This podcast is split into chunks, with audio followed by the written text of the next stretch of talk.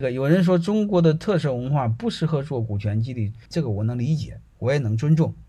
但问题是，那些做失败的那些人，他会给你这样的建议。为什么他会给你这样的建议？因为他没做好，能明白吗？他没做好，他就会给你这样的建议。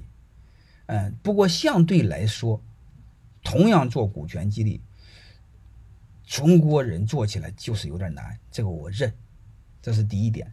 但我再告诉你，同样做股权激励，对中国人来说效果会比会比国外的好。